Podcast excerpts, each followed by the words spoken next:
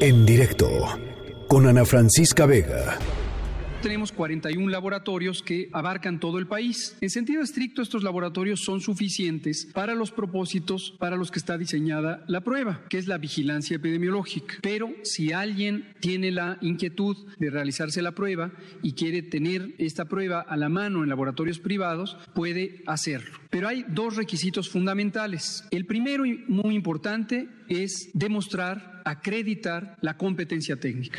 Es esperable que en algún momento conforme eh, van evolucionando las cosas a lo largo de los días, la zona metropolitana, bajo el liderazgo político de sus dos gobernantes, conjuntamente empiecen a tomar decisiones que parecieran ir más rápido o ser más intensivas de lo que ocurre en el resto del país. Esto no debe sorprendernos porque es parte de esta coordinación para que las acciones estén siempre acopladas a el riesgo, el tamaño del riesgo no es indispensable usar alcohol gel. Es decir, la primera opción no es alcohol gel. La primera opción es agua y jabón. El jabón es un mecanismo efectivo para remover las sustancias grasas que se tienen generalmente en las manos sucias y la superficie del propio virus está formada de sustancias grasas. En caso de no tener cercano o disponible eh, agua y jabón, un sustituto puede ser el alcohol gel, pero el preferente es agua y jabón.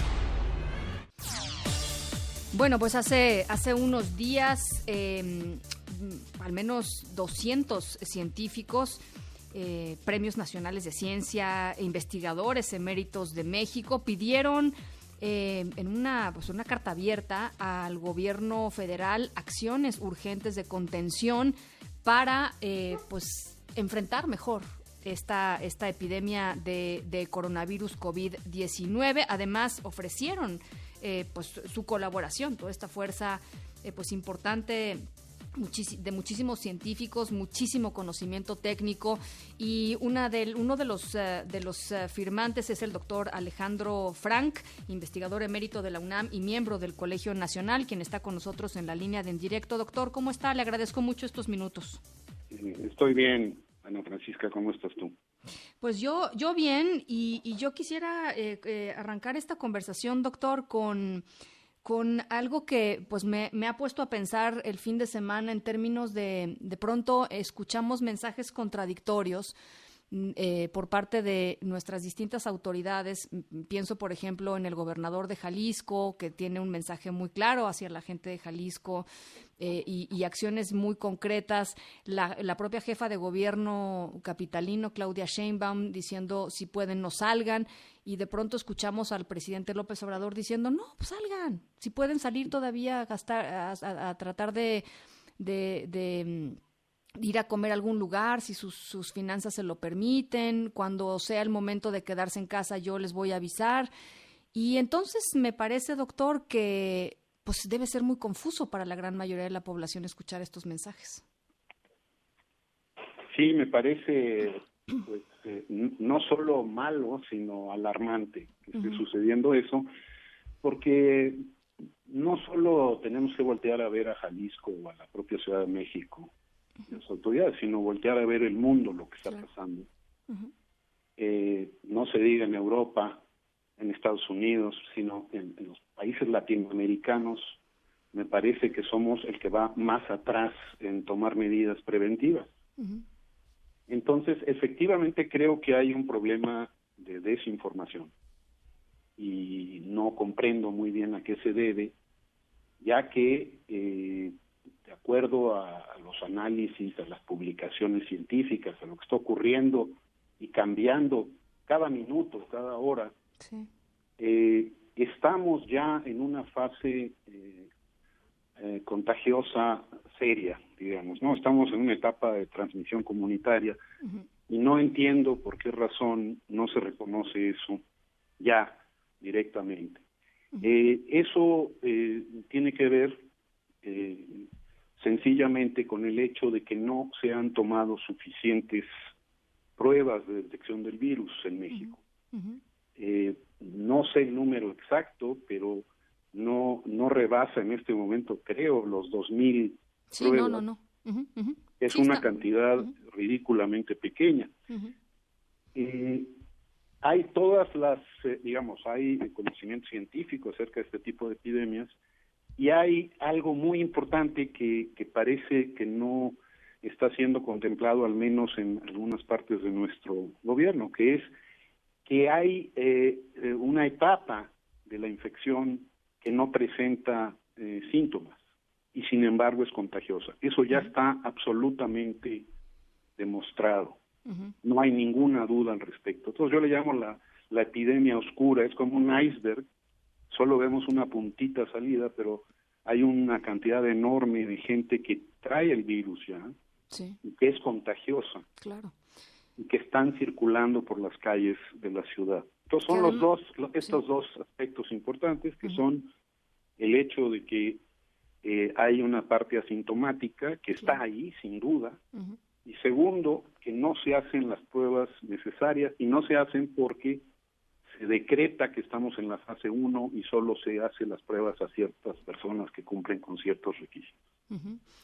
Y es una falsa sensación de seguridad la que se, la que se da, ¿no? Porque, eh, o sea, de pronto uno ve a la gente en las calles literalmente eh, pues en cafecitos y caminando, o sea, no, no hay una sensación de que hay una urgencia eh, que, que la hay, ¿no? Este, y, es, y es una falsa sensación de seguridad que, que va a tener consecuencias por lo que hemos visto en otros países, no porque no queramos nosotros que haya consecuencias, sino porque es lo que hemos visto, ¿no? Nos tardamos mucho en eh, suspender reuniones masivas y otras y tomar otras medidas preventivas. Ya se están tomando en la Ciudad de México, por suerte, algunas de ellas, pero ciertamente eh, yo creo que el presidente está mal informado. No no entiendo, como ya dije, por qué el, el subsecretario de Salud no está atendiendo a lo que es evidente desde el punto de vista científico y desde el punto de vista de los otros países. Simplemente, eh, déjame comentarte, Ana Francisca, que está el caso de Estados Unidos, que es el que ha explotado más recientemente con claridad. Son nuestros vecinos, tenemos miles de kilómetros de frontera. Cruza, han estado cruzando las últimas semanas decenas de miles, no, no sé el número exacto de personas de un lado al otro, ellos reportan ya más de 35 mil casos de infección. Eh, nosotros reportamos menos de 350, que es la centésima parte. Yo diría que eso es una imposibilidad matemática, una eh, imposibilidad biológica, epidemiológica, absoluta. Eh, me temo, y eso lo hemos estado advirtiendo muchas personas, que existe eh, una, como decía, un contagio eh, que no se, se hace evidente y que está, eh, mientras no tomemos medidas mucho más importantes de detección y también de aislamiento de algún tipo, porque se han hecho distintos esfuerzos. China sabemos que tomó medidas draconianas, pero están esfuerzos como los de Corea de ser selectivos, de hacer tantas mediciones que pueden de alguna manera eh, seleccionar quién está en cuarentena, quién no, etcétera, quiénes se acercaron a quién, eso se usa tecnología avanzada, telefónica, por ejemplo. Entonces, sí me temo que urge, urge eh, eh, de tomar medidas mucho más drásticas y si no los convence la, la ciencia en sí misma, la epidemiología, etcétera, que volteen a ver a los otros países. Los mexicanos no somos de otra especie. Vamos a seguir los mismos, la misma ruta, desgraciadamente, que han seguido otros países como España, como Italia y como los Estados Unidos. No, no tengo yo la menor duda al respecto. Ahora, eh, eh, otro de, lo, de los temas, aparte de la, digamos, de, la necesidad de hacer más pruebas y no ir navegando pues a, ciegas, ¿no? En, el tratamiento de la contención, tiene que ver con la otra parte, que es ya prepararse frente a lo que viene, porque pues lo, porque viene. Otra vez, no es que queramos que eso suceda, ¿no? Eh, y esa preparación también parece lenta, doctor. Este, así es. Eh, en estas condiciones, lo que se llama una un crecimiento exponencial. Lo que quiere decir exponencial es muy sencillo, es que se dobla la cantidad de personas eh, infectadas cada número, un, dado número de días, pueden ser dos, pueden ser tres, pueden ser cuatro, hay, hay distintos datos, pero es de ese orden de, magnitud. Eh, y por eso digo que cada minuto cuenta, porque de no tomarse medidas anticipativas eh, para ello, eh, eh, va a haber más y más y más gente. A mí el, temor que tengo es que se desborden, aunque no se quiera decir, eh, las, nuestras capacidades. Entonces, eh, Ana Francisca, tú hablabas de qué acciones tenemos que tomar. Una vez que ya esto parece inevitable, que va a haber una gran cantidad de personas infectadas, eh, y más por el hecho de no tomar medidas ya, eh, pues tenemos que tomar acciones y se están tomando muchas de ellas. ¿eh? Yo no estoy diciendo que no se estén tomando, pero también se están tomando de manera muy lenta, aparentemente no con la energía que se requiere, como es pues la preparación realmente de espacios hospitalarios, eh, de que se tengan ventiladores suficientes que son para la gente que se pone muy grave, en estado crítico. Y una cosa muy importante, de equipo para proteger a nuestro personal médico. Hoy había manifestaciones en algunos hospitales de gente que está desprotegidamente eh, atendiendo gente con síntomas, trabajando y ya atendiendo a gente que tiene síntomas que no se, de hecho, eh, ni siquiera a, todos ellos se les ha eh, hecho los exámenes. Claro.